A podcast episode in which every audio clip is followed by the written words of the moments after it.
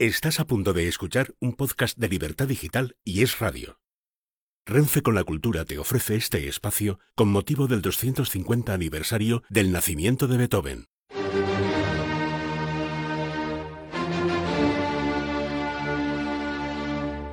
Y esto no se para. ¿Qué tal? Bienvenidos al podcast de Andrés Amoros, sexto episodio dedicado al compositor Ludwig van Beethoven en el 250 aniversario de su nacimiento. Hola Andrés.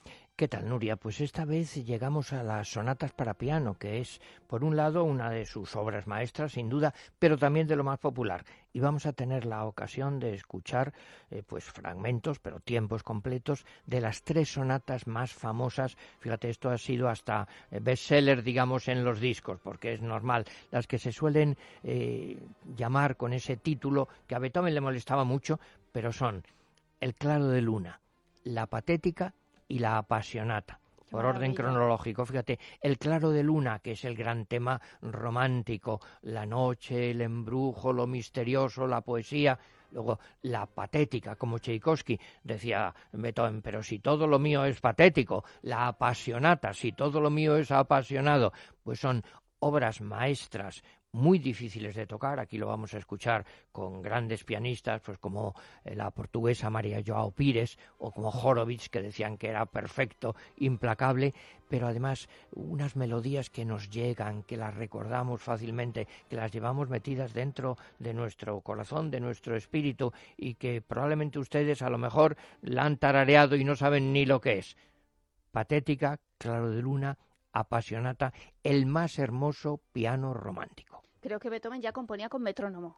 ¿Y en sus partituras? Sí, es que un amigo suyo le parece que lo inventó, lo perfeccionó y se lo regaló una vez en una cena y entonces parece que esto le ayudaba con el ritmo. Pero fíjate, más que los detalles técnicos, yo creo que para el oyente medio que no sabe música como yo, que somos simples aficionados, lo que hay que hacer es dejarse arrastrar por este torrente de melodías, en este caso el piano romántico, el gran piano romántico de Beethoven, la emoción que nos conmueve, los sentimientos apasionados y patéticos. Pues lo dicho, arranca aquí el tren de la cultura de Renfe con destino a Beethoven.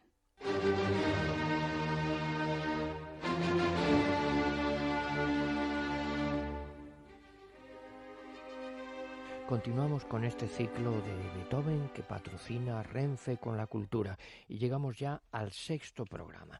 El sexto programa que hoy van a ser solamente tres obras porque son bien conocidas, un poquito largas, las sonatas para piano. Antes de nada les digo, tengo no mucho tiempo, les digo dos ideas básicas.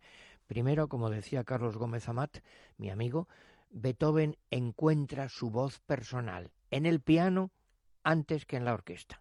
Escribe muchas obras para piano, vamos a escuchar las más populares, escribe hasta el final de su vida obras mm, quizá más complicadas, al, final, eh, como alguna sonata muy, muy emocionante que también escucharemos en su momento, pero lo que vamos a escuchar son las conocidas por ustedes sin duda, la patética, el claro de luna y la apasionata. Decía Debussy uno de los más grandes músicos para piano, que en realidad, bueno, es un poquito de llamar la atención diciendo una cosa un poco llamativa, que en realidad esto no debían ser sonatas para piano, que son como obras orquestales eh, transcritas para el piano con eso lo que está queriendo dar a entender es que tienen una complejidad, una riqueza pues superior a lo que en su momento se escribía para el piano. Empezamos por orden cronológico con la patética. La patética que la acaba cuando tiene 28 años, en 1798, final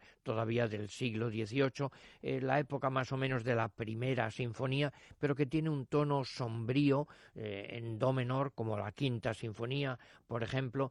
Se dice que esto es quizá su primera obra maestra. También se discute mucho eso de sonata patética, un adjetivo que también lo utilizará luego Tchaikovsky en una sinfonía, lo puso él, lo puso el editor, se discute eso, también se dice, bueno, es que todas las obras de, mm, de, Beethoven para el piano son patéticas en cierta medida. Bueno, lo que encontramos aquí es eh, un tema inicial pues muy muy emocionante y luego una aparente sencillez pero que eh, en realidad decía un discípulo suyo y un biógrafo que cuando tocaba Beethoven esta obra cometía fallos de ejecución, pero que en realidad hacía algo tan mágico, tan extraordinario, que nadie puede saber lo que es una sonata de piano de Beethoven si no tuvo la suerte de escuchársela a él.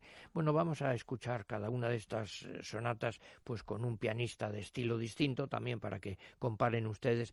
Empezamos con la gran pianista portuguesa actual María Joao Pires, que ha tenido unos éxitos enormes precisamente con la grabación de estas tres sonatas. Le caracteriza la delicadeza, la dulzura, el intimismo, el recogimiento, un personaje muy singular, se ha retirado, ha vuelto, parece que ahora se ha retirado definitivamente. Escuchamos, son nueve minutos, el alegro de la sonata patética de Beethoven por María Joao Pires.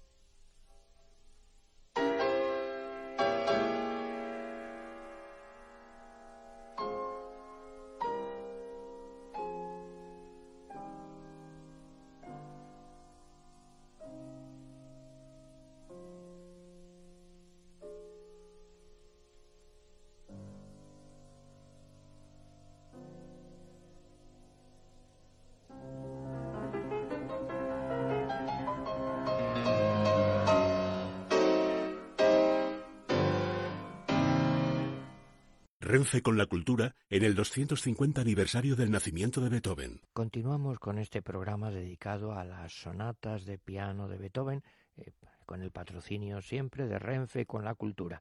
Y hemos escuchado, eh, para empezar, la sonata patética en la versión de la gran pianista portuguesa María Joao Pires. Y pasamos ahora a una de las obras más populares, más conocidas, que es El Claro de Luna. Claro, el claro de luna les llamo la atención sobre una cosa muy evidente. Es un tema pues muy muy romántico, la luz de la luna, el ensueño, la vaguedad, la melancolía. El claro de luna, el tema de la luna, de la noche oscura que se da en la poesía, se da en la música, pues fíjense, Mozart, la pequeña música nocturna, Beethoven, este claro de luna, Chopin, los nocturnos, Debussy también eh, tiene un claro de luna maravilloso, Manuel de Falla, Noches en los jardines de España, La noche, la luna. Bueno, esta es una obra ya un poquito posterior, entramos ya a comienzos del siglo XIX, 1801, cuando eh, tiene Beethoven 31 años. Está escrito después de la patética, antes de la apasionata, antes de la sordera, en un periodo temprano vienes y está dedicado a una condesa alumna suya. En un momento pues eh, de alegría de Beethoven escribía entonces ahora vivo más feliz. Nunca podrás figurarte la vida sola y triste que he tenido pero esto se debe a un cambio, a una pequeña niña que me quiere y a la que yo quiero. Bueno, y aquí hay muchas leyendas, claro, cuentan quizá que Beethoven oyó tocar a una chiquilla ciega que estaba aprendiendo y entonces pues para ella escribió esta música quizá es una novelería, esto también ha servido pues para una serie de películas, eh, por ejemplo, en una película de Hitchcock se utiliza en Asesinato, en una película que se llama La sonata Claro de Luna, también en una más reciente, La amada inmortal, se utiliza en Lucie Lacombe, en una película francesa, tiene un comienzo muy muy lento, se ha dicho, decía Berlioz, que era como un lamento en sostenuto, es decir, una tensión muy sostenida que se apaga dulcemente luego viene un contraste más rítmico, aparece un tema más solemne y al final luego un remolino de notas que es un poco como el símbolo de la pasión romántica. Se desatan aquí las pasiones y alterna momentos muy rápidos, muy rítmicos, eh, con un experimento digamos difícil con momentos de detenerse. Se ha dicho que es como un juego de preguntas y respuestas los sentimientos del corazón. Bueno, vamos a escucharlo en una versión, eh, un pianista que yo tengo gran debilidad por él, de la Escuela de Viena, lo hemos escuchado en Madrid muchas veces, Friedrich Gulda, un pianista muy peculiar porque además eh, era judío, tocaba eh, a veces con el casquete este de los judíos, también era intérprete de jazz y sobre todo lo que evitaba absolutamente es el amaneramiento, que es el riesgo de una obra tan hermosa como esta, el caer un poquito el intérprete en la exageración cursi. Entonces, Gulda nos da una versión impecable. Mm, tenía también otra peculiaridad, que es que muchas veces no anunciaba mm, previamente el programa, sino según estuviera mm, de ánimo, pues tocaba una obra u otra un pianista muy singular, pero que nos garantiza una versión, yo diría, modélica de la sonata Claro de Luna de Beethoven. Son 16 minutos.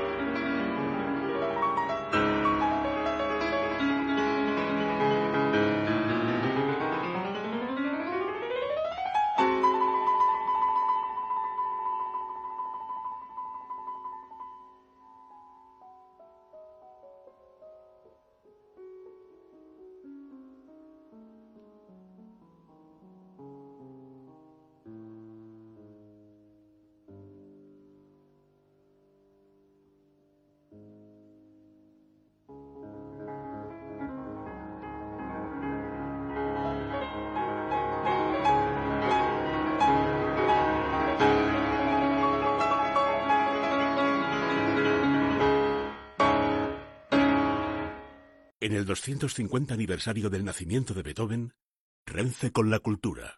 Qué belleza, ¿verdad? La sonata Claro de Luna de Beethoven, interpretada por Friedrich Gulda, dentro de este programa dedicado a las sonatas para piano de Beethoven y también con Renfe con la cultura. Mm, quizá pensaba yo ahora eh, un privilegio de las obras verdaderamente grandes es que esto le emociona, le impresiona a cualquiera que la escuche por primera vez, aunque no sea muy experto, y que sigue emocionando y admirando a los muy expertos. Bueno, concluimos el programa, hoy son solo tres obras un poquito largas, con la llamada sonata apasionata. Esta es un poquito posterior cronológicamente, ya del año 1804, la época de la sonata Wallstein, los adioses, mm, tiene tres tiempos y el nombre este apasionata parece que se lo dio el editor, pues en toda la vida ha pasado así, los editores buscan algo llamativo, un rótulo, digamos, para vender, parece que a Beethoven le molestó esto porque dijo, si todas mis sonatas son apasionadas, pues claro, cómo no, la pasión romántica. Aquí hay una utilización de un tema pues eh, cercano al de la quinta sinfonía de Beethoven, pero con una tensión sin resolver, así como en la quinta, pues acaba eh, triunfalmente, aquí acaba esta sonata con una agonía, con una melancolía, casi una desesperación.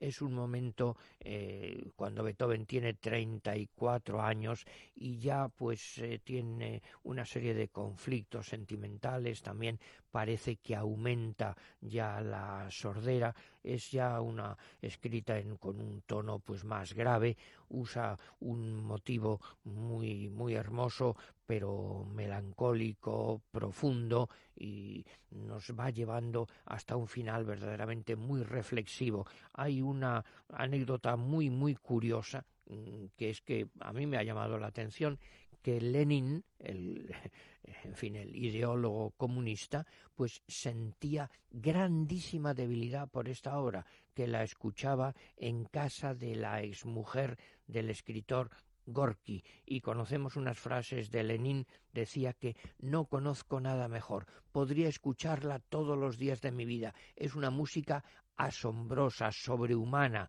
me hace orgulloso, me hace creer que la gente puede crear verdaderos milagros. Fíjense el poder de la música en un personaje al que no identificamos en principio con este mundo.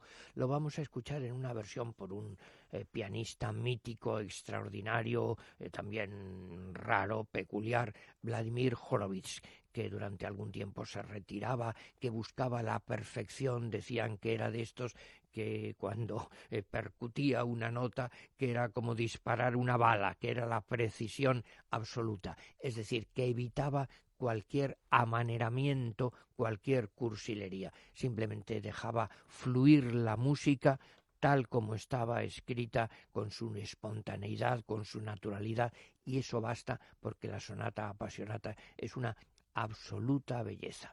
Eh, dura lo que vamos a escuchar, 23 minutos y medio. Les dejo entonces con Vladimir Horowitz interpretando la sonata apasionata de Beethoven. Hasta el próximo día.